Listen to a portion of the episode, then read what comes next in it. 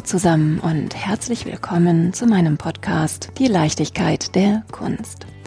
Mein Name ist Claudia Linzel.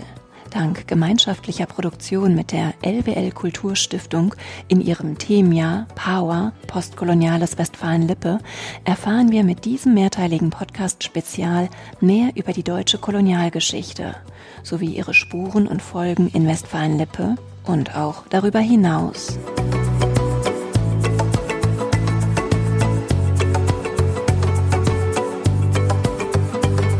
Die morgendliche Tasse Kaffee, der wärmende Schluck Tee oder auch eine kleine Brise würziger Zimt zum weihnachtlichen Gebäck. Hm, welche liebgewonnenen köstlichen Rituale begleiten euch durch den Alltag? Apropos Rituale oder besser Alltagsnutzen. Jetzt wird es mit meiner Fragerei ein bisschen amüsant. Habt ihr euch schon mal gefragt, wie häufig ihr wohl dem Fehlerteufelchen mit einem Radiergummi den Garaus gemacht habt? Ich weiß das nicht mehr. Ich weiß nur, dass ich diesem Gummi, übrigens ursprünglich hergestellt aus Kautschuk, ganz schön dankbar bin für das einfache Verschwindenlassen fehlerhafter Spuren. Naja, und wenn ich mal etwas nicht ausradiert habe und die falsche Schreibweise auffiel, dann hat zumindest der genüssliche Biss in ein Stückchen Schokolade Trost verschaffen können. Geht euch das genauso? Kaffee, Tee, Zimt, Kautschuk und Schokolade. Das ist ja alles kolonial. Wo verbergen sich in unserem Alltag eigentlich weitere koloniale Spuren? Warum sehen bzw. nehmen wir diese so selten wahr? War der deutsche Kolonialismus eigentlich Teil unseres schulischen Lehrplans? Ich glaube nicht. Richten wir mit dieser Folge unseren Blick auf koloniale Spuren im Alltag. Und um diese wahrnehmen zu können, benötigen wir natürlich erst einmal ein gutes Grundwissen. Schulen wir doch daher unseren postkolonialen Blick mit Hilfe einer Ausstellung.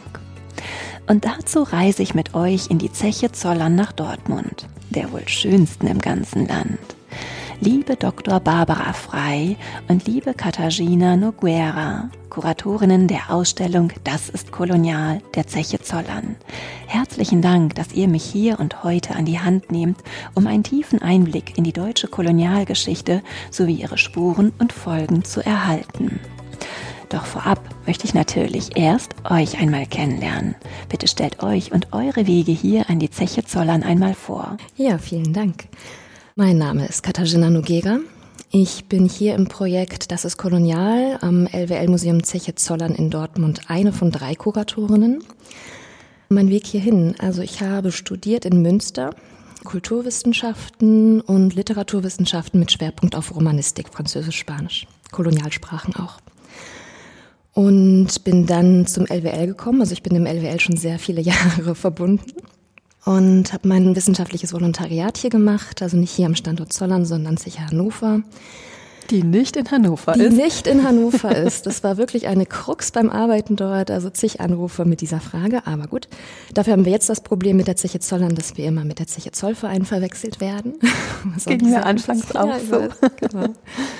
Und ja, und habe da in diesem Volontariat sehr früh anfangen dürfen, auch mich einzuarbeiten, dieses Thema Zeitzeugen, Oral History, also mündliche Geschichtsschreibung, Biografiearbeit und fand das ungemein spannend. Und das ist etwas, was mich bis heute begleitet und auch hier in diesem Projekt begleitet. Habe damals Interviews gemacht zum Thema jugendliche Subkulturen, die vielleicht nicht mehr ganz so jugendlich sind, aber so mit Punks sprechen dürfen. Steampunks, auch ein sehr spannendes Thema, mhm. gerade hier für den Standort und, und, und. Und das Thema Migration, kulturelle Vielfalt war damals da am Standort auch sehr verankert und auch im LWL zunehmend verankert und das hat mich auch weiter begleitet und bin dann im Grunde zu den nächsten Interviewprojekten gekommen. An der Stiftung Geschichte des Ruhrgebiets durfte ich ja das Ende des Steinkohlenbergbaus begleiten und Bergleute interviewen, nicht nur Bergleute, sondern im Grunde Menschen auf unterschiedlichsten Positionen, die aus unterschiedlichsten Perspektiven auf diesen Abschied begleitet haben und auch in diesem Bereich gearbeitet haben ja, Projekte zu und mit Geflüchteten und, und, und. Und im Grunde war mein Interesse hier am Projekt so dieses Thema Regionalgeschichte, Migrationsgeschichte, kulturelle Vielfalt weiter zu begleiten, inhaltlich, aber methodisch auch zu schauen, wie kann man dieses Thema ja, Interviews im Museum auch mal kritisch hinterfragen. Und woher kommt generell deine Liebe oder dein Interesse für Geschichte? Das ist gewachsen. Also ich habe damals immer gesagt, während des Studiums in einem Museum möchte ich eigentlich nicht so gerne arbeiten. Das hat mich damals, also Geschichte fand ich super spannend, aber die Museumsarbeit habe ich mir anders vorgestellt, als es sich dann herausgestellt hat. Mich ist viel spannender und habe mich dabei dann doch auf dieses Volontariat eingelassen, weil ich es inhaltlich spannend fand und die Projekte, die da kommen sollten, toll fand und so ist die Liebe gewachsen. Und liebe Barbara, was hat dich hier an die Zeche Zollern geführt? Ja, ich bin eine der drei Kuratorinnen zusammen mit Katharina und äh, Julia Bursa, die wir uns hier auf Zeche Zollern mit dem Thema Kolonialismus, Postkolonialismus in Westfalen beschäftigen.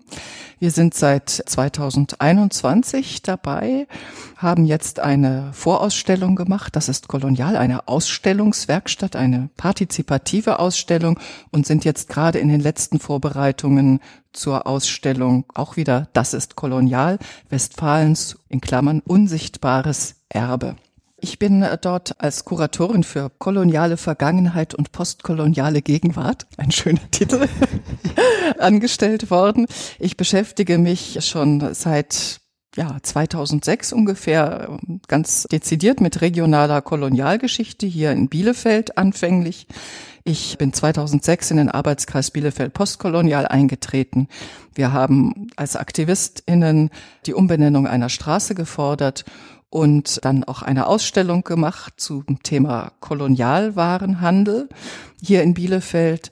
Und kurz darauf habe ich begonnen, Stadtrundgänge auf kolonialen Spuren anzubieten und bin mit den Recherchen immer tiefer ins Thema reingerutscht, weil es sich dann eben auch über Bielefeld hinaus ergeben hat. Erst ja Bielefeld, dann Ostwestfalen, dann kam Lippe dazu und äh, jetzt ganz Westfalen. Woher kommt dein Interesse, dass du dich mit kolonialen Spuren beschäftigst? Das habe ich mich auch schon häufiger gefragt. Und Antwort Meine gefunden? Antwort darauf ist, ich habe mich relativ früh mit ja, Entwicklungspolitik beschäftigt, habe im Theaterbereich sehr viel mit dem Theater der Unterdrückten nach Augusto Boal gearbeitet. Das geht auch immer wieder um ja, Unterdrückung, um ungleiche Machtverhältnisse. Also das ist der eine Bereich sicherlich. Das andere ist, dass ich in Literaturwissenschaften promoviert habe zu einem vergleichenden Thema und mich auch sehr viel mit Literatur aus afrikanischen Ländern dabei befasst habe. Da stolpert man auch immer über dieses Thema. Und ich habe zurückgedacht, wann ich zum ersten Mal mit diesem Thema konfrontiert wurde. Und das war unbewusst, das war der Bücherschrank meines Onkels in den Sommerferien. Da war ein Buch in Fraktur, da war ich vielleicht sieben, acht Jahre alt, als ich konnte lesen, habe alles gelesen, was mir unter die Finger kam und habe das Buch Die Kinderfarm eines Farmers gelesen, Ludwig Kramer, der in dann Südwestafrika, also das war dann schon in den 1940er Jahren, eine Farm hatte und dieses Buch geschrieben hat. Ich habe hinterher jetzt festgestellt, das war die rassistischste Version, die ich zu lesen bekommen habe damals, denn das war in der Zeit des Nationalsozialismus veröffentlicht worden. Habe inzwischen auch eine Recherche zu dem Vater dieses Autors gemacht. Und dieser Autor hatte auch einen Bielefeld-Bezug. Er war nämlich während des Krieges hier bei Dürkop in Bielefeld. Ja, das war also wahrscheinlich mein Einstieg in Kolonialgeschichte, ganz unbewusst. Ich habe das als Erzählung gelesen und mir als Kind wahrscheinlich nicht viele Gedanken gemacht. Wenn ich jetzt dieses Buch in den Händen habe, bin ich sehr erschrocken. Das Buch ist, soweit ich weiß, sogar, ja, bis vor einigen Jahren war es noch in Namibia erhältlich. Es hat mehrere Überarbeitungen erfahren und es ist auch in unserer Ausstellung, also diese allererste Fassung, die ich in Händen hatte, die liegt auch jetzt bei uns in der Ausstellung. Jetzt dürfte ich ja schon ein bisschen was über euch erfahren. Wir sind hier in der Zeche Zollern, die schönste im ganzen Land. Ein bisschen vermessen, oder? Es ist schon ein wunderschöner auch Arbeitsort für uns jetzt hier und galt ja auch als Musterzeche in ihrer Hochzeit. Also es ist ein wirklich, wirklich schöner Arbeitsort und Standort und auch ein schönes Museum. Könnt ihr mir denn ein bisschen was zu der Architektur und vor allem auch zu der Geschichte der Zeche Zollern erzählen? Ja, ich glaube, das wirklich Spannende hier am Standort ist abseits der langen Geschichte, der Zeche als solche, als Ort, wo Steinkohle gefördert wurde, ist der Weg zum Museum. Denn es war nachdem die Zeche geschlossen worden ist, nicht unbedingt üblich, Industriedenkmäler als solche aufzustellen und Industriearchitektur als solche zu würdigen.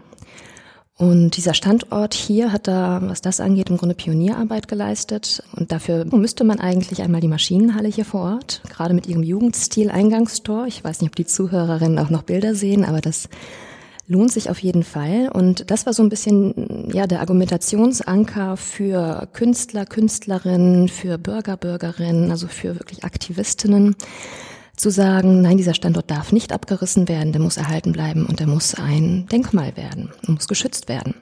Und das war so im Grunde der Grundstein auch dafür, dass daraus dann in den Folgejahren bis in die 80er Jahre dann das Museum wurde. Gibt es prominente Unterstützer, vielleicht aus Kunst und Kultur? Ja, ich glaube, wie man kennen wird, sind bestimmt Bernd und Hilla Becher, Fotografin und Fotograf, die einen sehr schönen, klaren Fotografiestil haben und vor allen Dingen auch die Industrie hier der Region, aber nicht nur hier der Region, fotografiert haben und darunter eben auch die Zeche Zollern. Ich bin auch ein ganz großer Fan mhm. von Bernd und Hilla Becher.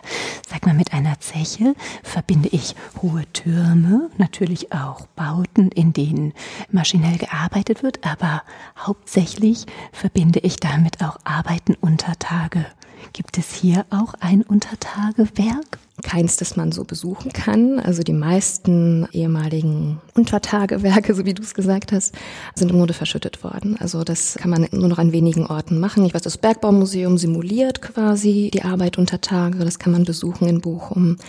Hier haben wir das Montanium. Das versucht eben auch so ein bisschen ein Gefühl zu vermitteln dieses ja sehr besonderen Raums unter Tage. Also das kann man schon. Man kann schon Orte besuchen, wo man ein Gefühl dafür kriegt, wie es vielleicht war. Das klingt so süß. Ganz und gar nicht süß fühlt sich der Gedanke an nach Krieg, Zwangsarbeit, Kolonialismus. Ja, aber trotzdem sind das ja unheimlich wichtige Themen. Also mhm. gerade so, als wenn wir schauen auf die Zeit des Endes des Steinkohlenbergbaus hier, gerade mit der Schließung der letzten Zeche hier und einem durchaus sehr positiven Narrativ von, das ist eine Erfolgsgeschichte gewesen, wir haben es geschafft, sehr sozialverträglich diesen Weg zu meistern. Und das ist ja auch ein richtiges Narrativ, aber es ist eben nicht das einzige.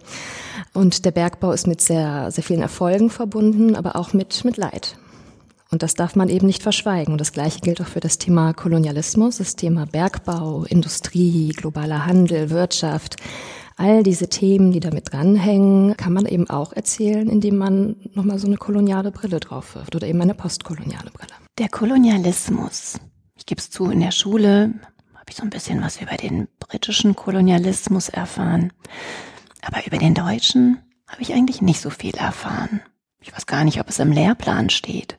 Nimm mich doch mal an die Hand und gib mir so eine kleine Einführung. Genau, ich mach's kurz und knackig. also im Grunde sagen wir, dass ähm, das deutsche koloniale Reich als solches bestand ja so ungefähr 30 Jahre lang, drei Jahrzehnte, konkret von 1884 bis 1919.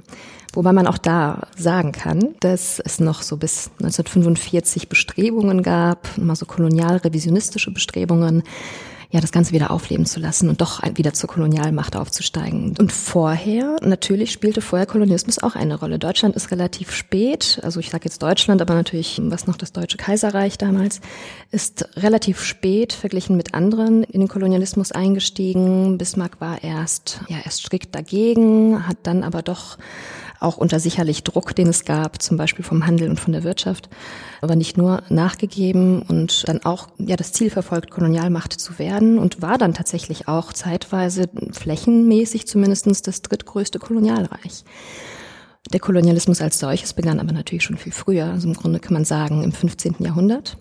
Und in diesen globalen Handel, von dem aber bestimmte Menschen mehr profitierten als andere, war natürlich auch Deutschland und war auch Westfalen mit involviert. Es gibt eine lange Vorgeschichte, in der auch Kaufleute aus deutschen Ländern Kolonien hatten, Handelskolonien hatten. Die Welser aus Augsburg bereits im 16. Jahrhundert.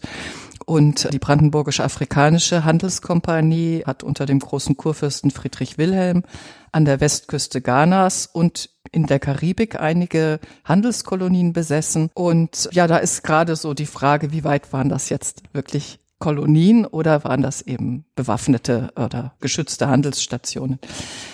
Auch die Zeit danach, in der das ganze Denken und das Menschen- und Weltbild, das in der Zeit des Kolonialismus gefestigt wurde, um auch die koloniale Ausbeutung der Welt und die ganzen Unrechtsstrukturen irgendwie zu rechtfertigen. Also es geht nicht nur um Rassismus, es geht ja auch um andere Gewaltstrukturen, andere Eingriffe in die Lebenswelten der indigenen Menschen in den Gegenden, in denen sich die europäischen Kolonialmächte niedergelassen ist, zu beschönigend, ähm, die sie in Besitz genommen haben, gewaltvoll in Besitz genommen haben. Also dieses Menschen- und Weltbild hat ja auch danach noch weiter gewirkt. Also es wirkt auch noch bis heute, aber vor allen Dingen an der Zeit der Weimarer Republik und in der Zeit des Nationalsozialismus wurde dieses Weltbild ja noch mal besonders gefestigt. Und es gab sehr, sehr viele Vereine hier in Deutschland, die sich für eine Rückgabe der Kolonien ausgesprochen haben und auch sehr darauf hingearbeitet haben. Und all das gehört für mich im Grunde also mit Vor- und Nachgeschichte zur deutschen Kolonialzeit mit dazu. Denn auch wenn man das jetzt regional betrachtet, spätestens im 17. Jahrhundert sind Menschen aus Westfalen und Lippe in Kolonien gefahren. Also das waren dann niederländische Kolonien und haben dort als ja, Söldner gearbeitet oder als Kaufleute oder als Forscher. Und es ging ja dann auch eben weiter im Grunde, ja, bis heute. Wir leben alle in einer postkolonialen Welt und als solche mit sehr vielen Folgen oder die Welt wäre eine andere, hätte es diesen staatlichen Kolonialismus nicht gegeben. Wie sie anders wäre, kann man spekulieren.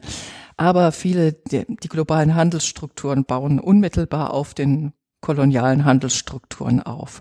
Ja, die Ausbeutung der Welt. Auch unsere Tasse Kaffee ist heute immer noch zu billig. Und warum ist sie zu billig?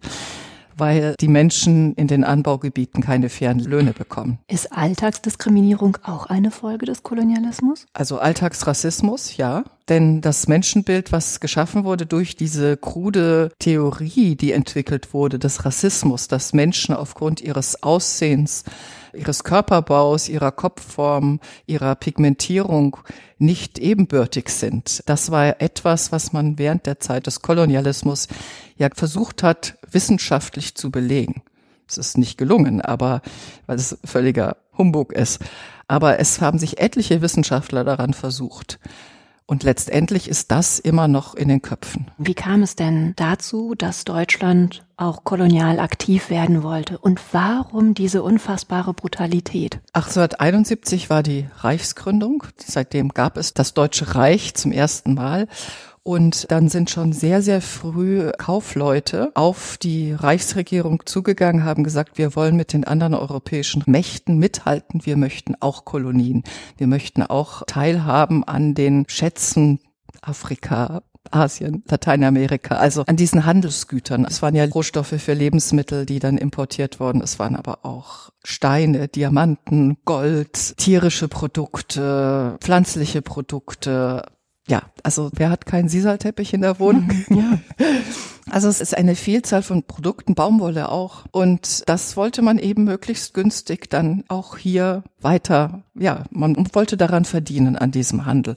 Und hamburgische Kaufleute haben versucht, Hamburg hat ja eine Extrastellung auch schon ja Siedlungsraum auch für Deutsche, die auswandern wollten, zu finden. Darum ging es auch. Es ging nicht nur um Rohstoffe zu importieren, es ging auch um Siedlungsraum. Ging es auch um Export? Um Export, ja, ging es dann auch letztendlich. Na, aber dazu musste man die Rohstoffe auch importieren. Mhm.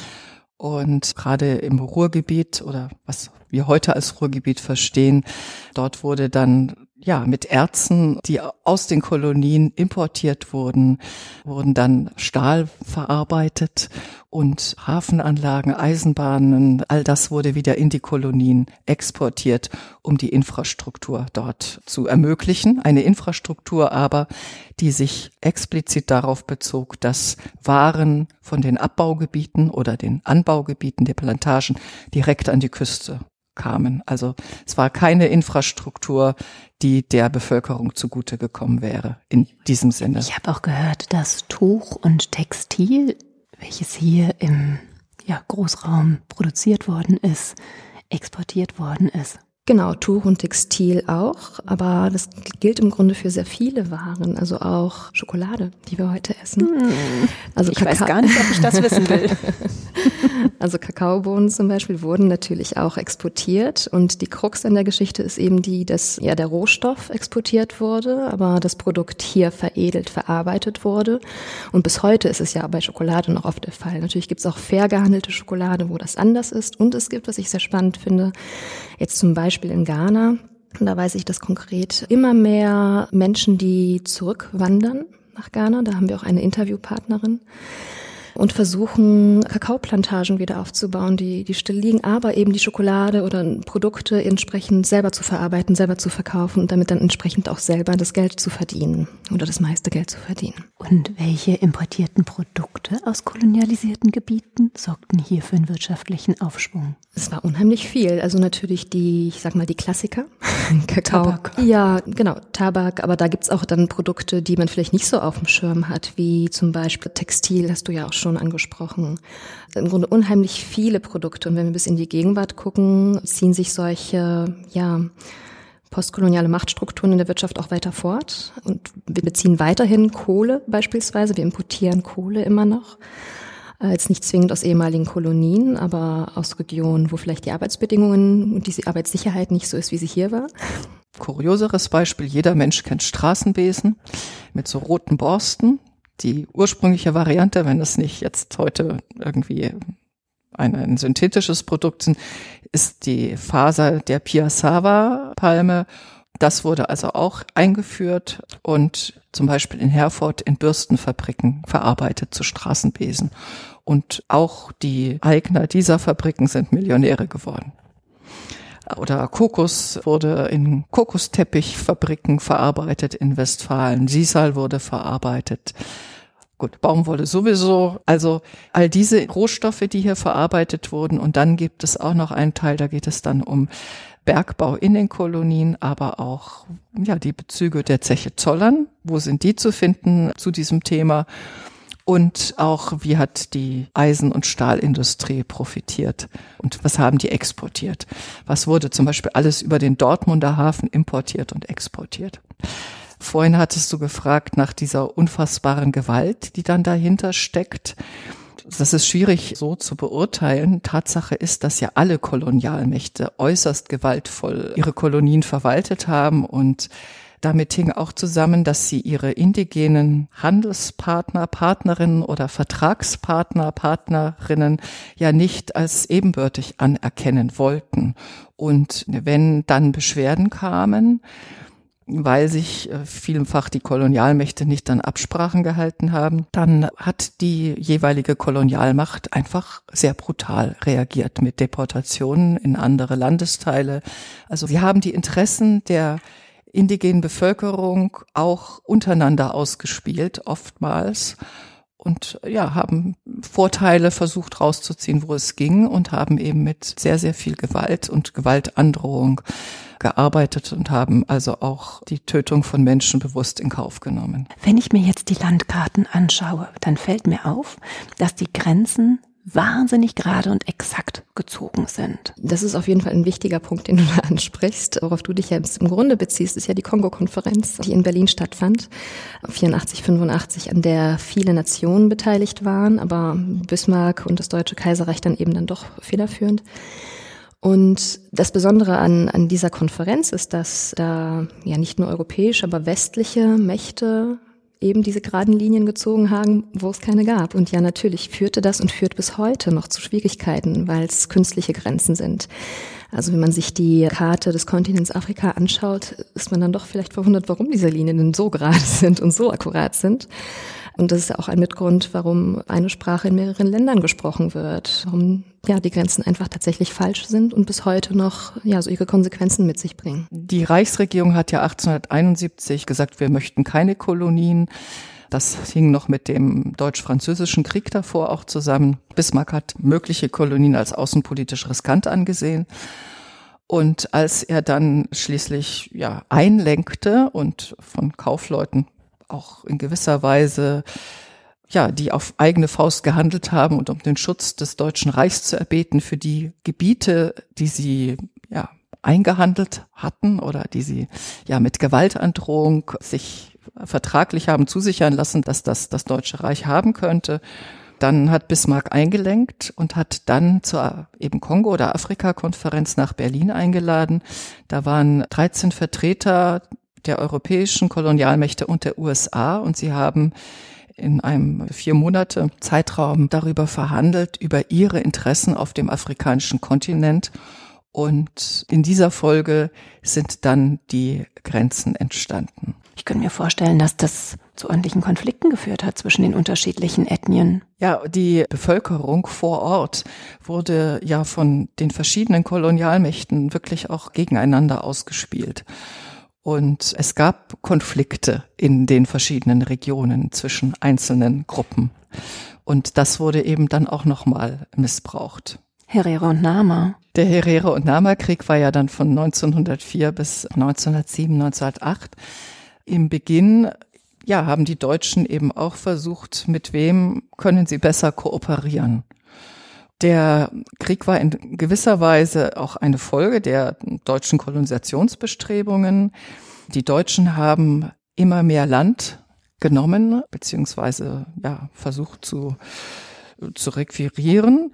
Und sie haben den Lebensraum der Herero immer mehr eingeschränkt. Ein Beispiel, weil das auch wieder ein Bezug zu Westfalen setzt die Firma Koppel auch in Westfalen, in Dortmund und in Bochum ein Werk hatte. Die haben den Auftrag zum Bau einer Bahn bekommen, der Otavi-Bahn, die aus einem Bergbaugebiet im Südwestafrika bis zur Küste eben eine Bahnlinie bauen sollte. Und sie haben immer mehr Land rechts und links auch beansprucht und auch dann die, zum Beispiel die Wasserlöcher mit beansprucht. Die braucht man ja auch für die Eisenbahn. Und ja, die Herero haben dann Widerstand geleistet und sind in den bewaffneten Konflikt gegangen, weil sie sich wehren wollten. Und darauf hat die Reichsregierung mit sehr, sehr großer Härte reagiert. Es kam dann durch den Generalleutnant Lothar von Trotha im Sommer 1904 zu einem ja, Aufruf, der heute als Aufruf zum Völkermord gewertet wird. Er hat dann gesagt, er nimmt keine Weiber und Kinder mehr auf, sondern lässt auf sie schießen. Ich, der mächtige General des deutschen Kaisers. Und eigentlich ist die Zivilbevölkerung aus solchen, ja, Kampfhandlungen eigentlich herausgenommen worden. Aber man stilisierte auch hier in der Presse, auch in Westfalen, eben die indigenen Menschen als, ich versuche gerade ein anderes Wort zu finden, als Wilde, ne? Aber man hat sie nicht als Gegner gesehen, den man einen Krieg führt, sondern man hat wirklich die totale Feindpropaganda betrieben, komplett. Und letztendlich ist das in den vorherigen Kriegen, die das Deutsche Reich geführt hat, auch mit Frankreich äh, so gelaufen. Also man hatte da so ein Arsenal an, an Worten. Aber das war hier noch einmal dann besonders, weil dann eben auch Rassismus mit reinspielte. Und dieser Krieg, also die Deutschen haben dann unverhältnismäßig reagiert. Es haben sich viele junge Männer auch aus Westfalen für diesen Krieg beworben oder sind dann dorthin gegangen. Sie haben sich freiwillig gemeldet. Nur die Marinesoldaten wurden anfangs dorthin beordert. Und man dachte, man hätte diesen Krieg dann relativ schnell erledigt. Dass es sich dann länger hinzog, haben die Soldaten, die sich von hier aus freiwillig gemeldet haben, sicherlich nicht gedacht, auch dass sie dort vielleicht ihr Leben lassen könnten. Ja, es gibt ja noch viele Kriegerdenkmäler hier in Westfalen. Das ist ja auch nochmal spannend, die auf diesen Krieg verweisen, wo dann eben Soldaten, die in diesem Krieg gestorben sind, nicht unbedingt in Kampfhandlungen, auch an Krankheiten, dann hier heldenhaft geehrt werden. Da haben wir hier in Bielefeld zwei solcher Tafeln oder heute, es gibt noch eine, aber auch in anderen Kirchen oder auf Kriegerdenkmälern in kleinen Dörfern bis hin ins Sauerland auf, in kleinen Dörfern gibt es solche Kriegerdenkmäler, wo dann auch draufsteht, gefallen in Deutsch-Südwestafrika oder in China. Und damit können wir ja im Alltag gar nichts mehr anfangen, wenn wir an so einem Denkmal vorbeigehen. Aber zurück zu Lothar von Trotha. Im August 1904 kam es zu einer Auseinandersetzung, einer gewaltvollen am Waterberg und die deutschen Truppen haben äh, die Herero, die sich dort versammelt haben, eingekesselt. Die Herero hatten sich dort getroffen mit ihren Familien und ihren Viehherden und die Deutschen haben drauf losgeschossen und flüchtende Herero, ihnen wurde nur der Fluchtweg in die Wüste offen gelassen und dort sind dann die Deutschen hinterhergesetzt und haben dann auch Wasserlöcher vergiftet.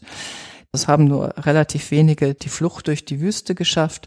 Andere Überlebende wurden dann in Konzentrationslager zusammengepfercht und mussten für deutsche Firmen Zwangsarbeit leisten. Darunter auch zum Beispiel wieder für diese Firma, die den Zuschlag für den Eisenbahnbau bekommen hat. Welche Kolonien gab es denn? Wie viele Kolonien hatte Deutschland? Und gab es dann da auch Namensänderungen? Es gab in Afrika Deutsch-Südwestafrika, das heutige Namibia, Deutsch-Ostafrika, das heutige Tansania mit Ruanda und Burundi, Kamerun, das ist aber auch, waren mehr Gebiete als das heutige Kamerun und Togo.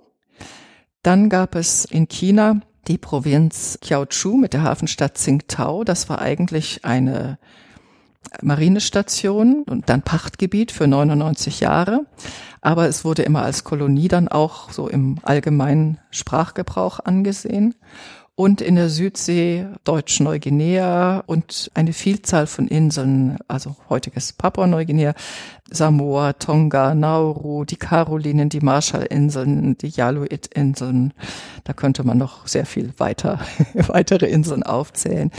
Ähm, das ganze Kolonialreich war wohl so um die sechsmal so groß wie das damalige Deutsche Reich von der Fläche. Wobei Kolonie auch nicht der Begriff war, den Bismarck benutzt hat, sondern er nannte diese Region Schutzregion, weil er sich von diesem Koloniebegriff etwas abgrenzen wollte. Und Schutz haben nicht die Leute bekommen, die da vorher gelebt haben, sondern eben zum Beispiel die Wirtschaft und der Handel, also Kaufleute, die dort waren oder, oder Übersiedler, die da waren. Ich habe auch mal was über das Lüderitzland gelesen. Das ist Namibia, also Deutsch-Südwestafrika. Denn Lüderitz, ein Bremer Kaufmann, hat über betrügerische Verträge Landküstenland eingehandelt. Das war übrigens immer so, dass über das Land an der Küste verhandelt wurde mit den indigenen regionalen Herrschern und aber selbstverständlich das Hinterland mit dazugehörte, denn das Hinterland, von dort kamen die Waren an die Küste. An der Küste wurden sie verladen. Und Lüderitz hatte mit einem Meilenmissbrauch, er hat also von so und so viel Meilen gesprochen und seine Handelspartner sind davon ausgegangen, dass es sich um britische Meilen handelt und er meinte aber deutsche Meilen, die ein paar Kilometer länger waren. Ach, daher kommt der Name Lügenfritz. Ja, richtig. Mhm. Also er hat die erste Kolonie im Grunde auf der Basis eines Betruges erhandelt. Ergaunert. Ergaunert, ja, also die Ausweitung. Wenn wir den Blick mal jetzt hier ganz konkret auf Westfalen-Lippe richten. Welche Spuren finden wir denn hier? Wir finden ganz viele Spuren. Dafür müssen wir eigentlich nur die Straßen lang gehen. Wir hatten in der Ausstellungswerkstatt eine analoge Karte Westfalens mit äh, sogenannten Erinnerungsorten, also Orte, wo man heute noch tatsächlich Spuren sieht, aber auch Orte, wo man diese Spuren nicht mehr sieht, aber die eben wichtig waren für diese Kolonialgeschichte. Der Dortmunder Hafen beispielsweise war natürlich ein Umschlagplatz für koloniale Waren, für den kolonialen Handel. Es gibt Orte, an denen sogenannte Völkerstaunen stattgefunden haben, wie zum Beispiel im Dortmunder Fredebaumpark.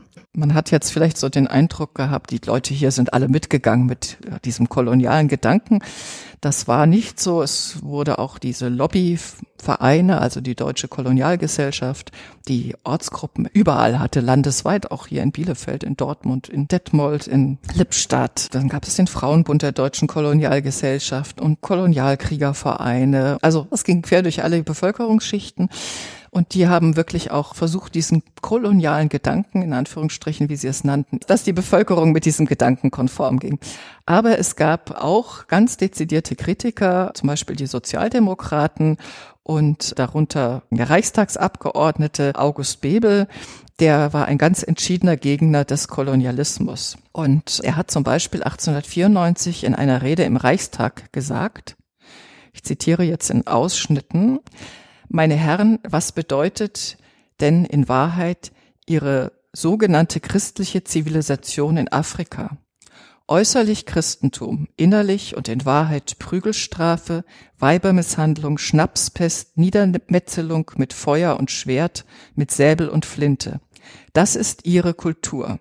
Es handelt sich um ganz gemeine materielle Interessen, ums Geschäfte machen und um nichts weiter. Das heißt, es war klar, was da passiert und wessen Interessen hier vertreten wurden. Es sind Handelsinteressen. gucken wir auf die heutige Weltlage, der Handel bestimmt weiterhin sehr, sehr viel, auch Politiken. Das ist ja auch dann wieder eine der Kontinuitäten, die wir haben. August Bebel, wenn wir auf die Spuren in Westfalen zu sprechen kommen, den kenne ich von einem Straßenschild. In Bielefeld gibt es die August-Bebel-Straße. Es gibt aber auch die Karl-Peters-Straße. Ja, das ist in Bielefeld eigentlich ein direkter Bezug zu der deutschen Kolonialzeit. Für eine Umbenennung dieser Karl-Peters-Straße hatte sich Bielefeld postkolonial 2006 äh, bis 2008 sehr eingesetzt. Das ist dann letztendlich in eine Umwidmung gemündet und das Ganze ist eine Provinzposse geworden. Äh, Erzähl. Vielleicht zum Verständnis, Karl Peters ist ein selbsternannter Afrika-Forscher in Anführungsstrichen, der ja sich von Kolonialgesellschaften Reisen hat mitfinanzieren lassen. Er muss ein sehr egozentrischer, eigenmächtiger, auch psychopathischer Mensch gewesen sein. Und er ist also schon vor der offiziellen Kolonialzeit durch das östliche Afrika gereist und hat versucht, mit ja, Gewaltandrohung, mit Gewalt, mit Alkohol indigene regionale Machthaber auf seine Seite zu ziehen. Er hatte den Beinamen im östlichen Afrika der Mann mit den blutigen Händen. Das sagt auch schon etwas über seine Vorgehensweise aus.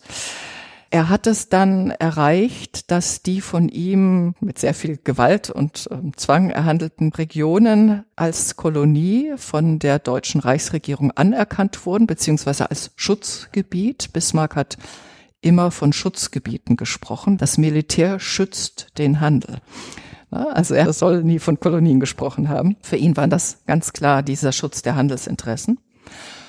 Und Karl Peters wurde dann belohnt mit einer Gouverneursstelle im äh, Gebiet des Kilimanjaro. Und er fiel dann einige Jahre später auf. Er hatte einen direkten Mordbefehl erteilt, zwei indigene Menschen hängen zu lassen. Das eine soll seine schwarze Geliebte gewesen sein, wobei die Frage ist, wie sehr er sich diese Frau vielleicht auch mit Gewalt gezwungen hat. Dieser Mordbefehl oder dieser, das ist ja dann ein ausgeführter Mord worden, das wurde dann auch im Reichstag verhandelt. Die Presse hat Karl Peters fortan als Hänge-Peters tituliert. Das gefiel ihm gar nicht. In der Folge hat er dann sein Gouverneursposten aufgeben müssen und hat sich ein bisschen beleidigt zurückgezogen, ist dann aber später weiterhin durch Afrika gereist.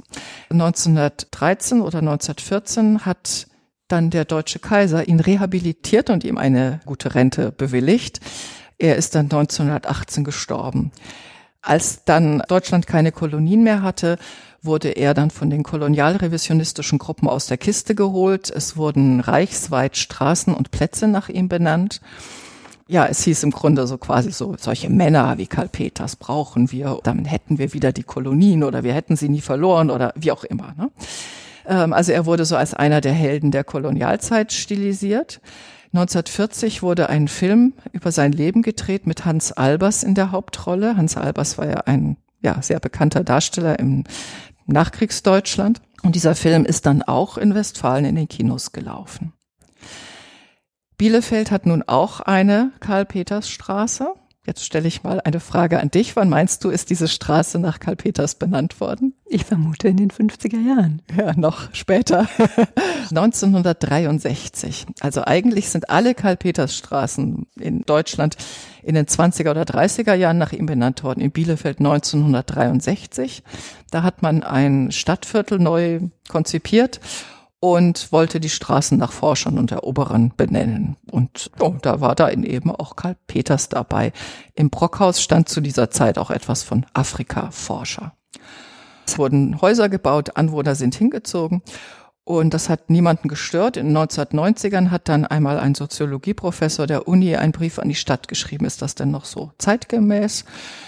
Also will man so jemanden verehren wie Karl Peters, weil Straßenbenennungen sind ja immer auch ja, Ehrungen für die Menschen, die man benannt hat. Es störte niemanden, es wurde nicht weiter verfolgt. Wie gesagt, 2006 hat dann der Arbeitskreis Bielefeld Postkolonial gemeinsam mit Lokalpolitikern und Politikerinnen sich für eine Umbenennung eingesetzt oder zumindest eine Kontextualisierung. Dieser Prozess lief über zwei Jahre mit Einbindung der Anwohner und Anwohnerinnen, die ganz heftig gegen eine Umbenennung waren. Straßenumbenennungen sind immer eine sehr emotionale Angelegenheit und es gibt im Grunde so ein Schema, nach dem das abläuft von Empörung und bestimmten Gründen, dass es Kostenfaktoren und so weiter und so fort. Tatsache ist, dass dann der Vorschlag von den Anwohnerinnen kam, Karl Peters wäre ja nun kein so seltener Name. Man findet doch sicherlich einen anderen, der genauso hieß und könne diesem die Straße widmen. Das ist übrigens in anderen Städten auch so passiert, in Berlin oder in Bremen. Man hat dann einen Juristen vorgeschlagen, der in der jungen Bundesrepublik Karriere gemacht hat. Es wurde ihm dann diese Straße gewidmet. Es hat sich dann sehr schnell herausgestellt, dass dieser Karl Peters aber bereits in der NS-Zeit auch Jurist gewesen ist und auch Parteimitglied. Also keine Person, der man eine Straße widmen möchte.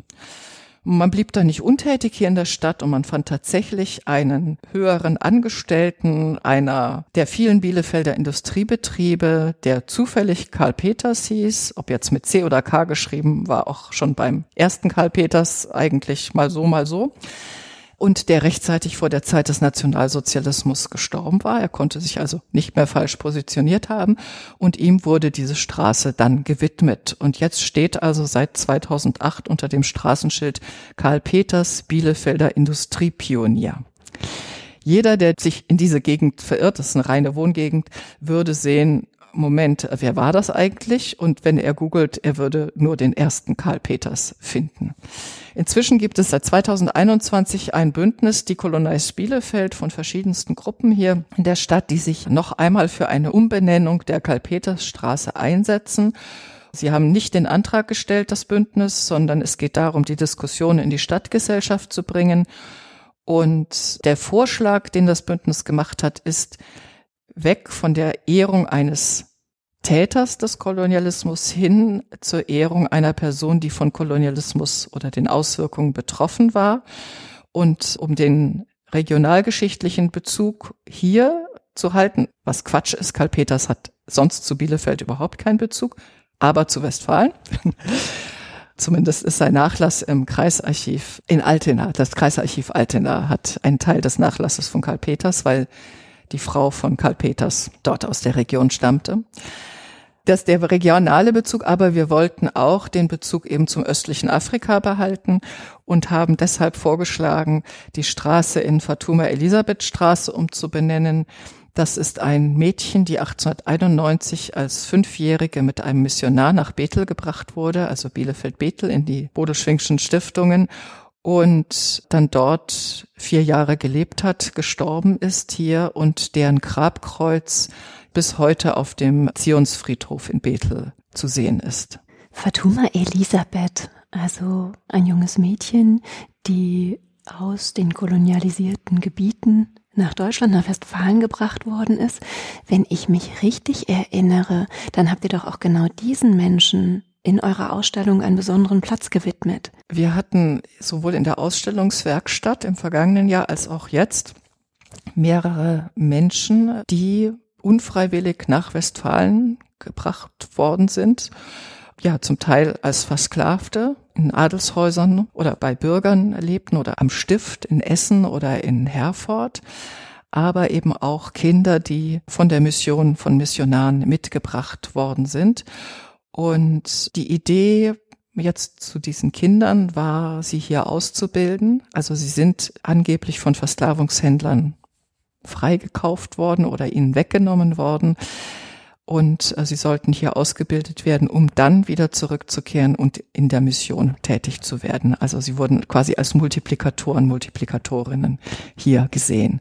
Gleichzeitig waren aber auch Menschen, die aus fernen Ländern kamen, ja hier eine Sensation. Es hat sie immer gegeben, aber vereinzelt. Also vor den Toren von Bielefeld lebte über 20 Jahre ein schwarzer Versklavter, der dann später am Hof von Detmold auch als ja, Bediensteter und als, so hieß es, freier Mensch lebte. Und diese Menschen, ich denke, sie, sie waren Teil des Alltags, man wusste das und irgendwann lässt dann auch die Sensationsgier nach. Aber Später wurde mit Völkerschauen oder mit hier in den Gaststätten habe ich heute schwarze Bedienstete, die als Kellner arbeiten. Damit wurde Publikum gelockt. Also mit dem anderen. Also diese Menschen wurden dann auch zu etwas anderem gemacht in der Betrachtungsweise der Menschen hier in der Region. Im Falle jetzt von Fatuma Elisabeth oder diesen Kindern in Bethel hatte das natürlich auch noch den Aspekt, dass die Mission immer Geld sammelte. Also die Mission hat auch hier äh, in der Region vielfach dann unterstützende Vereine gebildet, die einen Missionar unterstützt haben. Also es haben sich Gruppen von Frauen zusammengeschlossen, die genäht haben für einen Missionar. Und diese Missionsvereine gab es in den 1830er Jahre bis in die 2000er Jahre hinein. Die äußere Mission wurde hier in der Region jetzt Minden-Ravensberg, das ist so eine Mission Erweckungsbewegung, also man war sehr protestantisch, auch als Festigung gesehen, also gegen die Abtrünnigen, die nicht mehr so ganz mit dem christlichen Glauben, aber man konnte sie wieder, wenn man sagte, es geht euch vielleicht auch nicht so gut, ihr arbeitet hier als Tagelöhner, aber in der weiten Welt gibt es noch viel mehr Menschen, die haben nicht mal den christlichen Glauben. Und die müssen wir unterstützen. Und das hat als festigend hier gewirkt für die christlichen Gemeinschaften. Und es gab Missionsfeste in Bünde, Riesenmissionsfeste und da wurde alles gegeben. Also da, ich habe eine Liste gesehen, was dort 1840 oder so abgegeben wurde. Dann hat da eine Frau ihre letzte Brosche und ihr letztes Geld gegeben und dann schreibt der Missionar, und dann kam sie wieder, ob sie ein bisschen Geld zurückhaben könnte, weil sie möchte sich noch was zu essen kaufen, bevor sie den Heimweg antritt, den mehrere Kilometer langen Heimweg. Ne? Also die Mission hat wahnsinnig Geld gesammelt, aber im Gegenzug hat sie eben auch Objekte ausgestellt, um zu sagen, so, das sind die Objekte der Menschen, das sind die, die noch nicht so, ja, in der Zivilisation so weit fortgeschritten sind wie wir und wir brauchen das Geld, um sie dahin zu bringen, wo wir sind. Und aber eben auch Menschen. Ne? Auch mit Menschen konnte man dann im Grunde Geld sammeln. Fatuma Elisabeth, eigentlich, sie hieß Fatuma, sie wurde getauft Elisabeth und sie soll darauf bestanden haben, ihren Namen zu behalten. Und äh, ja, sie wurde dann auch schon ein bisschen abgeschirmt wohl, äh, damit sie nicht so als Sensationsobjekt gehandelt wird. Aber es ist auch wohl überliefert, dass es da auch Spenden gab. Katharina, welche Biografien sollten wir denn kennen? Ach, da würde ich eigentlich es gerne umdrehen. Also es gibt natürlich Namen, die man von der Geschichte kennen muss. Wir hatten in der Ausstellungswerkstatt eine große Urkunde von Karl Peters. Also natürlich kann man diese Person alle betonen, aber ich finde es eigentlich sehr viel spannender, den Blick zu wenden auf die Geschichten und die Personen, die sonst nicht genannt wurden. Also zum Beispiel die Biografien von Kindern wie Fatuma Elisabeth, Biografien von Yonga und Kasa Hindike. Und Yonga war jemand, der Ende des 18. Jahrhunderts, 1874 als Bediensteter, also im Grunde als Versklavter und als Diener eines Gutsherrn in Lippe auf dem Gut Eckendorf lebte.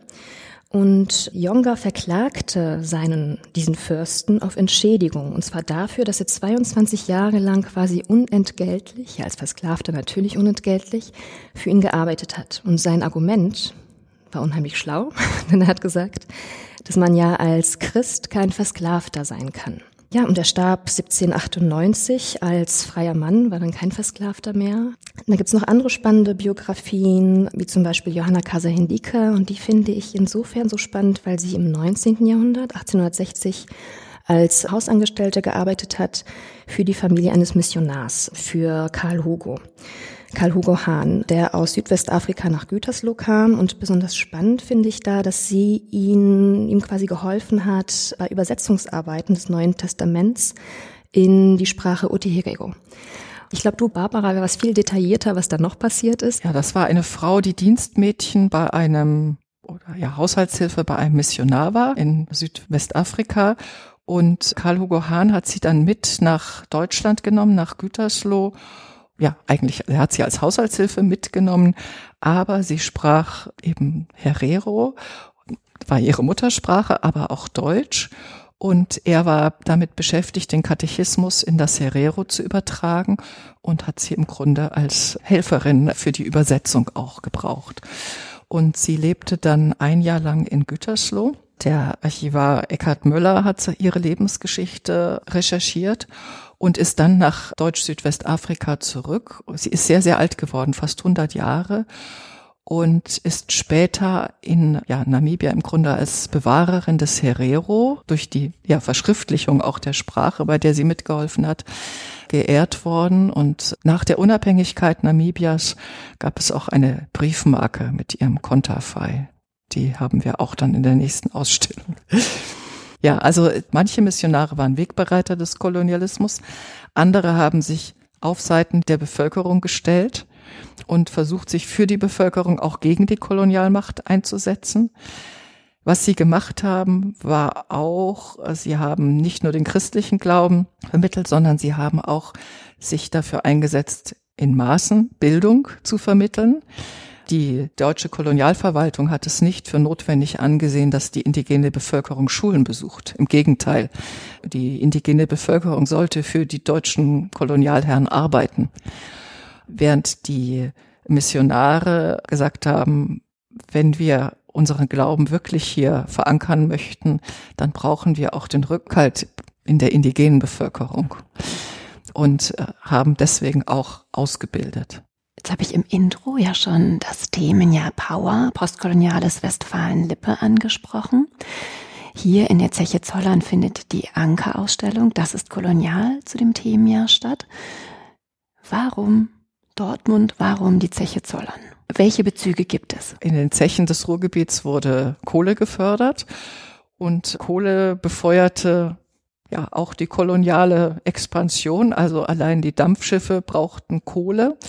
Wir konnten jetzt nicht explizit nachweisen, die Kohle, die auf Zeche Zollern gefördert wurde, war in diesem und jenem Dampfschiff, aber es gab ein Kohlensyndikat und dort war auch Kohle der Zeche Zollern. Und ja, mit Kohle aus dem Kohlesyndikat wurden zum Beispiel die Bunker der Marine aufgefüllt in Ägypten, auf den Kanaren. Also man brauchte Kohle. Westfälische Kohle wurde auch auf Java eingesetzt, also dann die niederländischen Kolonien, um Eisenbahnen zu betreiben. Das sind so, so ein paar, ja, wie soll ich sagen, einzelne Aspekte. Also Kohle als Treibstoff der kolonialen Expansion. Aber spannender war dann im Grunde der Blick darauf, wer hat die Gelsenkirchener Bergwerks AG, zu der die Zeche Zollern gehörte, eigentlich mitbegründet? Wer saß da im Aufsichtsrat? Das waren zum Beispiel Adolf von Hansemann, das war der Direktor des Kontobank, heute Deutsche Bank, der sehr involviert war in koloniale Projekte als Geldgeber, aber auch persönlich ein sehr großes Interesse an Kolonien hatte. Nach ihm ist bis heute in Neuguinea die Hansemann Mountains und die Hansemann Coast benannt. Und er hat wirklich sehr, sehr viele koloniale Unternehmungen, hatte auch Plantagengesellschaften mitfinanziert und kolonialen Eisenbahnbau, auch in China. Das war einer der, im Grunde der großen Finanzierer. Und ein anderer, jetzt mit direktem Bezug zur Zeche Zollern, war Emil Kierdorf. Das war der langjährige Direktor der GEBAG, also Gelsenkirchener Bergwerks AG. Und er war auch sehr kolonial begeistert und war auch Vorsitzender der Deutschen Kolonialgesellschaft Abteilung Gelsenkirchen und hat sich als solcher auch in Veranstaltungen sicherlich für die koloniale Expansion ausgesprochen. Daneben gab es natürlich in diesem ganzen Industriegebiet, wenn man dann weiter zurück und fragt, so woher kam eigentlich das Kapital, kann man auch jetzt zum Beispiel nochmal über Hansemann gehen. Sein Vater war in der Zuckerindustrie auch tätig und die Versklavten auf den Plantagen Amerikas haben den Rohrzucker angebaut und abgebaut, der dann in den Raffinerien des Rheinlands verarbeitet wurde, mit dem dann einige rheinländische Industriellen ja auch sehr viel Geld dann gemacht haben.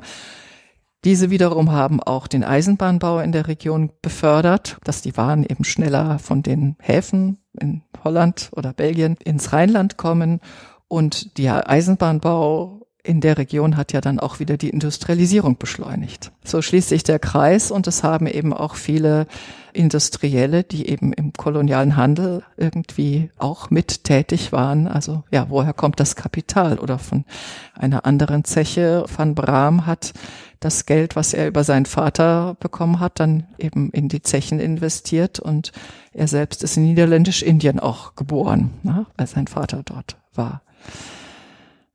Also das sind sehr, sehr viele Verwicklungen und gerade in der Region kann man eigentlich auch gar nicht so sagen, das ist jetzt alles deutscher Kolonialismus, ist auch sehr, sehr viel über die Niederlande gegangen, denn äh, ja, die sind ja dicht dran und viele Handelskontakte liefen eben über die Niederlande. Die Namen, die wir eben genannt haben, die sind mir aufgefallen im letzten Jahr bei eurer Ausstellungswerkstatt. Was war denn das Ziel der Ausstellungswerkstatt? Das ist eine gute Frage. Wir wollten gerne vor einer eigentlichen Ausstellung, Sonderausstellung, so wie man es kennt, mit Objekten, mit Texten, vielleicht mal mit einem Video, eine Ausstellungswerkstatt machen, weil wir gesagt haben, dass es ein Thema ist, bei dem wir nicht als Kuratorinnen und als Museumsteam alleine ja, diese Geschichten erzählen wollen und dieses Narrativ mitbestimmen wollen, was wichtig ist, was unwichtig ist, was reinkommt, was nicht und was wie gezeigt wird, sondern wollten uns möglichst viel Zeit nehmen, um Besucherinnen und Besucher mit reinzunehmen, in die Diskussion zu bringen, miteinander, um Kooperationspartner zu gewinnen, die auch, ja, also langfristige Kooperationen darstellen. Das war uns ganz wichtig. Und das war dann durchaus auch Vertrauensarbeit, die wir leisten mussten. Also die Arbeit begann nicht 23, sondern 21. Also es war ein ziemlicher Vorlauf für diese Werkstatt.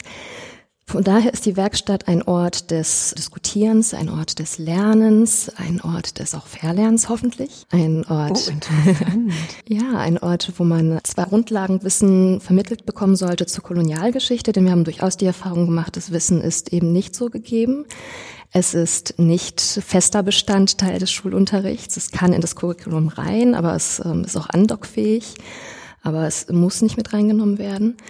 Und viele wissen einfach wenig über die deutsche Kolonialgeschichte. Das hat auch nochmal unterschiedliche Gründe. Es ist ein bisschen überlagert von der Aufarbeitung der NS-Zeit beispielsweise.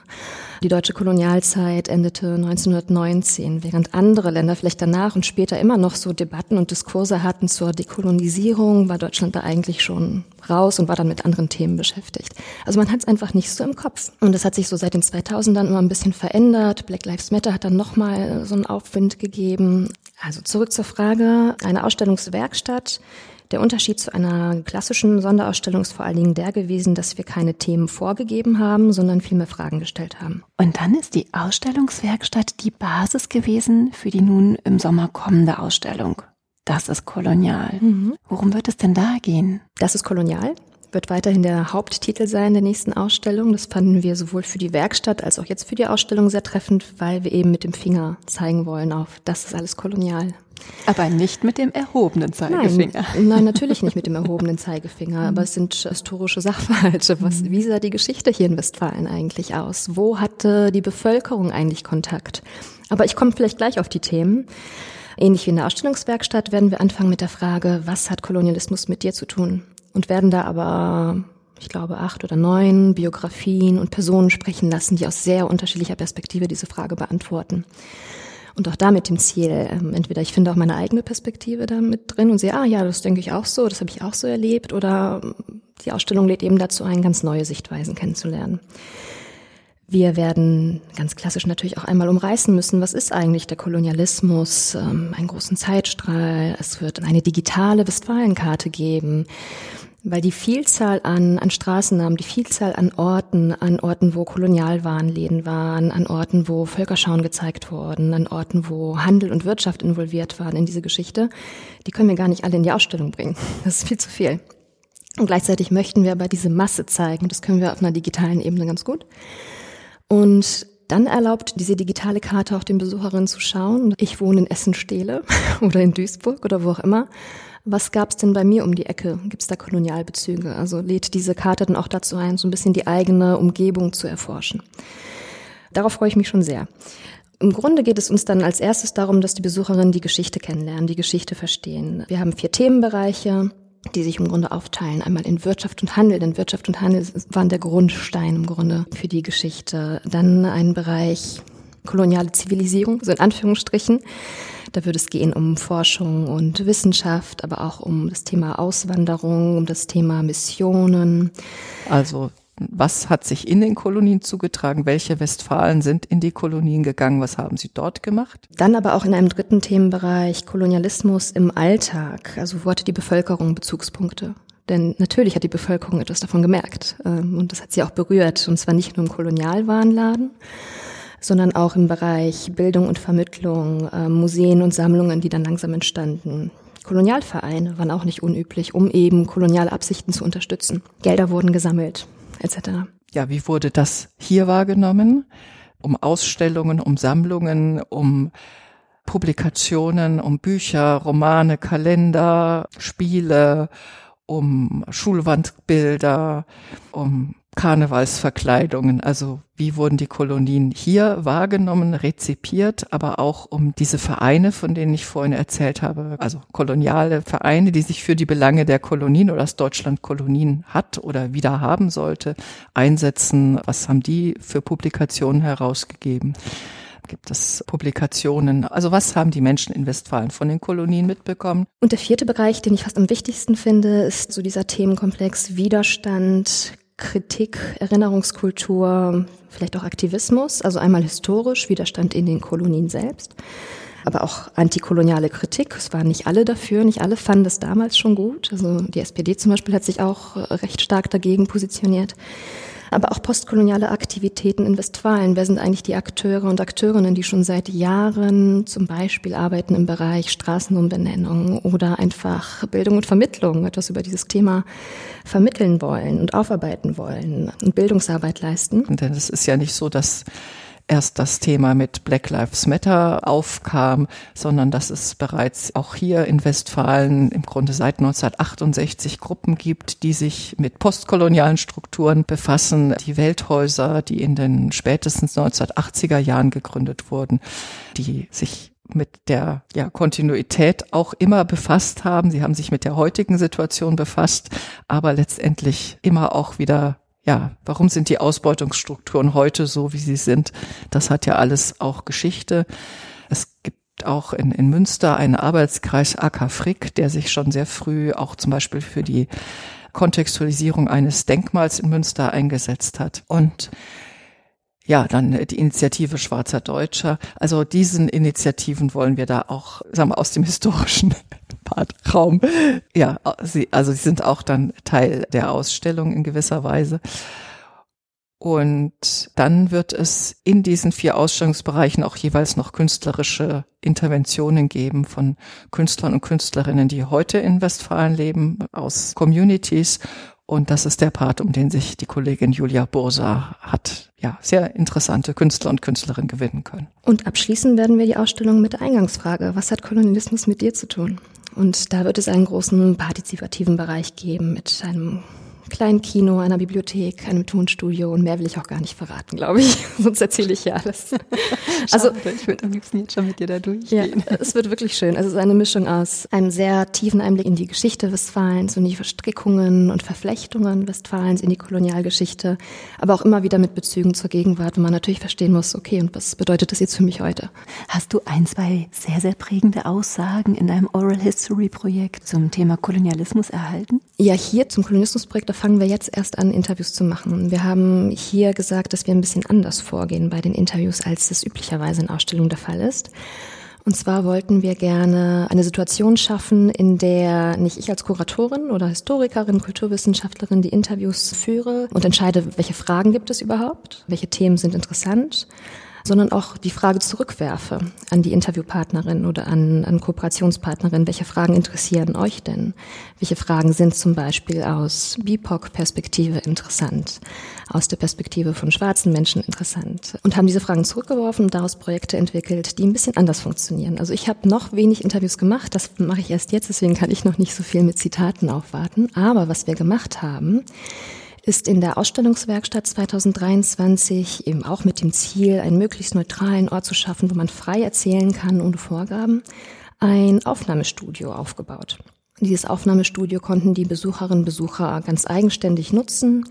sich reinsetzen und entweder auf Fragen, wir hatten Leitfragen in dieser Ausstellungswerkstatt, antworten. Was hat Kolonialismus mit dir zu tun? Was hat das mit Westfalen zu tun? Und da haben wir natürlich durchaus sehr spannende Zitate bekommen und auch, auch kontroverse Ansichten. Also teils auch Falschaussagen inhaltliche. Da mussten wir natürlich jetzt schauen, wie wir damit umgehen, weil wir eigentlich keine Inhalte rauslöschen wollen. Die kommentieren wir dann jetzt nochmal mit unserer Sicht als Historikerin auf die Dinge. Also ein Missverständnis ist zum Beispiel die Ansicht, der deutsche Kolonialismus, ja, der war schlimm, aber der hat ja auch so viel Gutes gebracht. Und am spannendsten fand ich wirklich diese Frage, was hat Kolonialismus mit dir zu tun?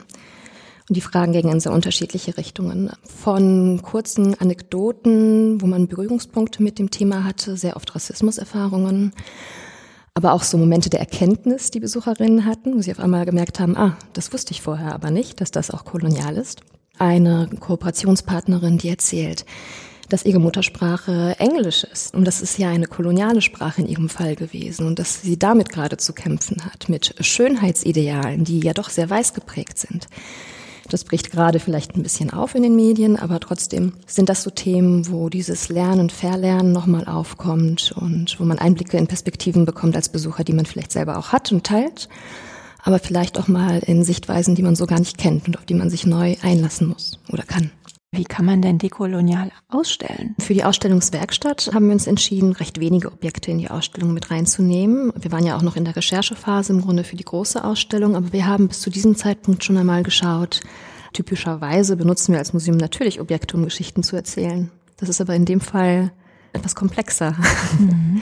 Zum einen, weil es entweder keine Objekte gibt oder es sie nicht mehr gibt oder es Objekte gibt, aber man ihre Geschichte nicht kennt es Objekte gibt, aber sie in einem solchen Zustand sind, dass man sie nicht ausstellen kann. Es Objekte gibt, man aber eigentlich etwas darüber weiß und weiß eigentlich gehören sie aber nicht einem, sondern sollten zurück. Und, und, und, oder es wird gerade diskutiert. Von daher ähm, haben wir für die Ausstellungswerkstatt einfach geschaut, bis zu diesem Zeitpunkt, wo die Werkstatt eröffnet wurde, was hätten wir jetzt, um nur diese Geschichte irgendwie zu veranschaulichen und zu zeigen? Und welche Museen haben eigentlich Objekte mit westfälischem Kolonialismusbezug? Welche Missionen etc.? Und haben so ein bisschen versucht, so einen Querschnitt zu machen, so was, was gäbe es eigentlich. Und da gab es eben wunderschöne Masken, die ästhetisch schön waren, die wahrscheinlich auch aus diesem Grund gekauft worden sind, weil sie einfach sehr ansprechend aussahen oder mitgenommen wurden, aber man weiß einfach wenig über sie. In welchem Kontext wurden sie benutzt? Wo wurden sie aufgehangen? Mit welchem Ziel und Zweck und so weiter. Und das waren eigentlich so für mich auch die spannendsten Objekte. Und wie seid ihr mit den Masken umgegangen? Ja, für die Ausstellungswerkstatt haben wir gesagt, wir stellen einfach aus und problematisieren das. Und sagen einfach, das, das weiß man und das weiß man nicht. Und wir haben in der Ausstellungswerkstatt in verschiedenen Arten und Weisen ja die Besucherinnen dazu aufgefordert, mitzumachen, mitzusprechen, mitzudiskutieren. Und diese Frage, wie kann man dekolonial ausstellen? Also dekolonial würde bedeuten, das Ziel zu verfolgen, sich so von kolonialen Kontinuitäten zu lösen. Wie kann man das machen? Und das kann man dann mit den Besucherinnen diskutieren. Das haben wir anhand der Masken auch gemacht und die Frage gestellt, was man denn heute aus dem Urlaub vielleicht mitnimmt, was rein dekorativ ist, was vielleicht eine Art Reproduktion ist, also diese Airport-Art zum Beispiel, die es so oft gibt. Was nehmt ihr mit? Was habt ihr vielleicht auf eurem Dachboden rumliegen, das jemand mitgenommen hat? Wie sollte man das ausstellen? Sollte man das ausstellen? Welche Geschichte erzählt das überhaupt, dieses Objekt? Objekte, die hingegen aber einen etwas desolaten Zustand haben, die erzählen ja auch eine Geschichte. Und zwar die Geschichte des Objekts aber auch die Geschichte, warum ist es eigentlich in diesem Zustand? Warum hat man sich nicht drum gekümmert? Weil es eben Teil einer vergessenen Geschichte war. Jürgen Zimmerer nennt das immer sehr, sehr schön äh, koloniale Amnesie. Man hat einfach lange nicht über dieses Thema so nachgedacht und entsprechend sich auch nicht so um die Objekte gekümmert. Dieser Diskurs kam ja dann erst. Wie geht man denn mit Bildern um, auf denen Kolonialherren eben als Herren dargestellt werden und dann vielleicht schwarze Menschen mit irgendwelchen schweren Säcken auf der Schulter. Mhm. Könnte man das jetzt einfach so ausstellen? Oder wie wird das kontextualisiert? Genau, diese Frage zu beantworten war auch ein Ziel der Ausstellungswerkstatt. Also wir haben genau diese Frage, wie können wir mit Objekten, mit Sprache, also Zitaten oder Auszügen aus Büchern, aber auch eben mit Bildern, so wie du es gerade gesagt hast, in der kommenden Ausstellung umgehen. Und die Meinungen waren da sehr unterschiedlich und was aber unheimlich spannend war. Und wir sind letztlich ein Museum und wenn wir Geschichte und Geschichten erzählen, können wir nicht nur deskriptiv sein und sagen, es gab da Bilder, die so und so aussahen, sondern ich bin durchaus der Meinung, dass man sie sehen muss, um wirklich zu begreifen, was macht das jetzt mit mir, wenn ich das sehe. Aber ich finde auch, dass Bilder, Objekte, die ganz, ganz massiv kolonialrassistische ja, Bilder, Repräsentationen weiter tradieren, dass man da zumindest eine Option eröffnen sollte. Und das würde ich so als Ergebnis eigentlich unserer Ausstellungswerkstatt festhalten, die Option eröffnen sollte, ob man sich das angucken möchte oder nicht. Also eine Art Triggerwarnung. Zum Beispiel eine Art Warnung, was man sieht. Und das würde auch bedeuten, dass man es natürlich irgendwie abdeckt. In der Ausstellungswerkstatt haben wir eine Klappe gehabt für eine Auswahl an Objekten, die wir als eben so schwierig empfunden haben. Und das ist sehr gut angekommen, aber teils gab es auch ein bisschen Unverständnis, weil es ist ja auch nicht üblich und man muss das doch alles sehen können. Kann man ja, man muss es halt nur aufklappen. Und dann Menschen zu schützen, die davon, ich finde, Trigger ist immer so ein schwieriger Begriff, aber bei denen das sehr starke Emotionen auslöst. Das finde ich dann eben auch wichtig. Und das ist im Grunde die Lösung, die wir dann jetzt verfolgen. Gibt es Grenzen? Man kann natürlich nicht eine Ausstellung machen und alles verhüllen und dann mhm. sagen so, mach mal selber auf und guck es dir an. Mhm. Also wir wählen da schon sehr genau aus, welche Bilder wir zeigen und welche nicht und welche wir verhüllen und wie viel. Also das muss einfach ausgewogen sein, ganz klar. Welche Empfehlung habt ihr, um alle Perspektiven darzustellen? Das ist ein hoher Anspruch, alle Perspektiven darzustellen. Ja auch nicht beim Wunschkonzert. Nee, aber es ist auch ein richtiger Anspruch, viele mhm. Perspektiven zumindest mhm. Darzustellen und das machen wir auch mit den diversen Interviewprojekten. Das haben wir mit der Werkstatt gemacht.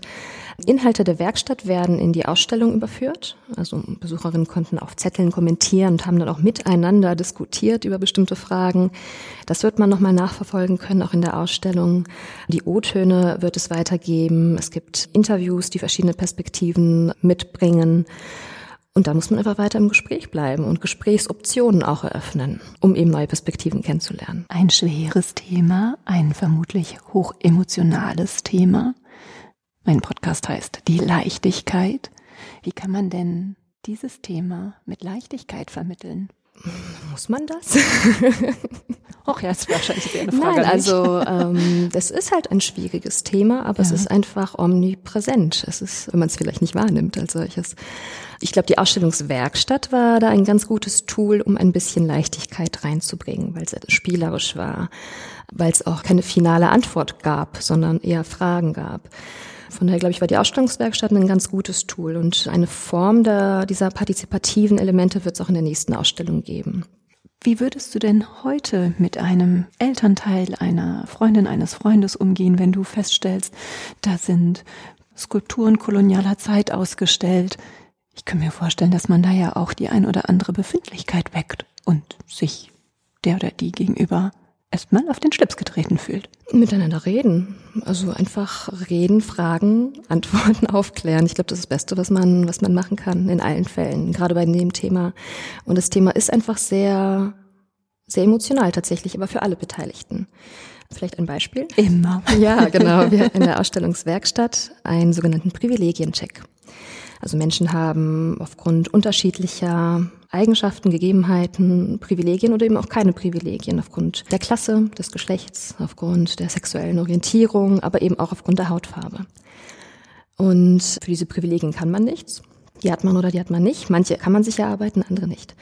Und wir haben einen sogenannten Privilegiencheck gemacht, um zu vermitteln, dass man als weiße Person bestimmte Privilegien hat, die nicht weiße Personen nicht haben. Oder umgekehrt gesagt, dass BPOC oder schwarze Menschen Erfahrungen machen in ihrem Alltag, und zwar meist, also einfach sehr, sehr oft, wenn nicht gar jeden Tag, die weiße Personen eben nicht machen.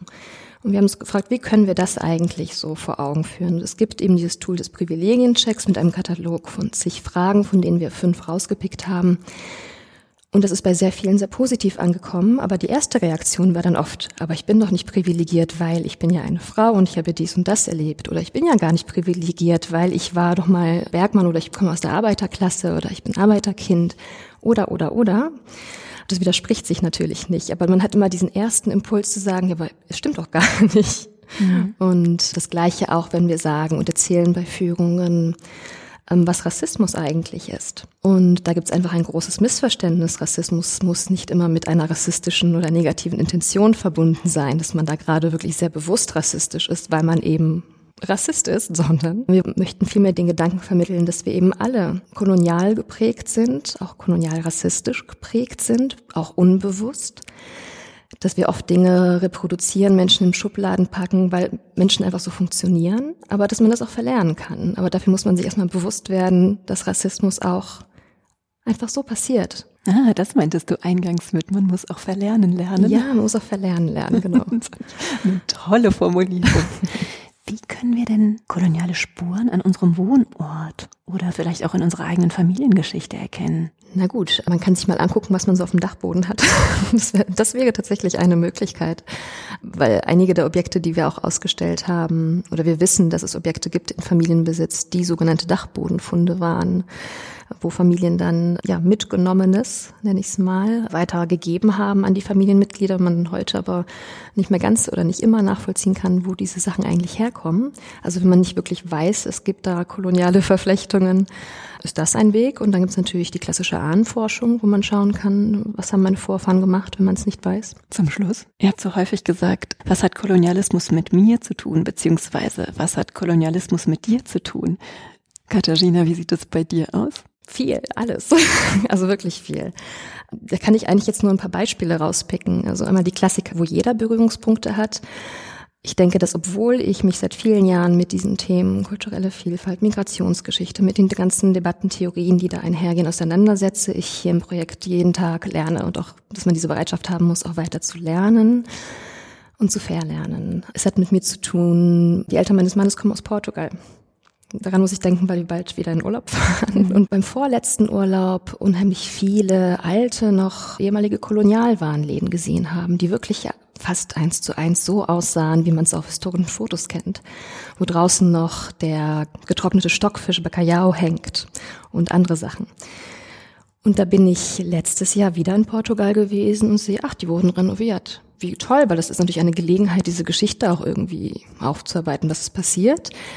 In diesen Läden findet man jetzt meistens sehr bunt in den knalligsten Farben Menschen, die so ein bisschen in, in Zirkus-Outfits dastehen, laute, grelle Musik und die verkaufen Sardinen in bunten Dosen. Das ist gerade irgendwie der Renner. Und oben auf dem Laden sah man auch vorher schon, und das sieht man immer noch, ein Bild von einer schwarzen Person ohne Kleidung die einer weißen Person, die steht, mit so einer demütigen Haltung etwas gibt, also eine Ware übergibt. Das ist natürlich ein problematisches Bild, aber statt das zu ändern oder zu kommentieren oder irgendwas zu machen, wurde das einfach eingefügt in dieses sehr bizarre, bunte Show im Grunde, die es da gibt. Also man sieht so Spuren überall. Im Urlaub, zu Hause. Und bei dir, Barbara? Naja, ich trinke Tee, ich trinke Kaffee. Also ich profitiere von den ungerechten Strukturen, die der Handel bis heute mit sich bringt. Auch gut, ich bemühe mich, fair gehandelten Kaffee zu trinken, aber das klappt nicht überall. Mit mir zu tun hat es sicherlich auch. Mein Weltbild wurde ja auch geprägt durch die Erziehung, also die ja, wir alle genossen haben, also die sehr eurozentriert und wir sitzen am Nabel der Welt und auch als große Wirtschaftsmacht hier die Bundesrepublik und ähm, ja, das andere sind Entwicklungsländer. Ich bin auch noch mit dem Begriff der dritten Welt aufgewachsen. Da habe ich noch nie drüber nachgedacht. Ja, natürlich. Und ja, heute sprechen wir vom globalen Norden und globalen Süden, weil es sich ja nicht so ganz auseinanderdröseln lässt. Aber auch wir sitzen ja weiterhin im globalen Norden, haben alle Freiheiten. Ich habe auch als jetzt als, als Historikerin sehr viele Freiheiten. Ich kann äh, in Archive gehen und anfragen. Wäre ich in Kamerun oder im Kongo und wollte über die Geschichte meines Landes recherchieren, müsste ich vielleicht in Archive nach Europa kommen. Dafür würde ich aber vielleicht kein Visum bekommen. Das heißt, wir haben sehr, sehr viele Privilegien, die uns aber gar nicht bewusst sind. Die sind uns ganz selbstverständlich. Und eigentlich wäre ja das Ziel, dass alle Menschen weltweit diese Privilegien genießen können und haben. Aber davon sind wir leider noch sehr, sehr weit entfernt. Und das ist eben auch mit eine Folge dieser ja, kolonialen Expansion. Liebe Katharina, liebe Barbara, ganz herzlichen Dank für eure Zeit und die tollen Einsichten, die ihr uns hier mit Leichtigkeit vermittelt habt. Ich habe sehr, sehr viel mitgenommen. Dankeschön. Danke Dankeschön. Auch. Ihr lieben Hörende, falls ihr weitere Infos finden möchtet, dann schaut mal auf www.lwl-kulturstiftung.de oder Instagram at lwl-kulturstiftung vorbei.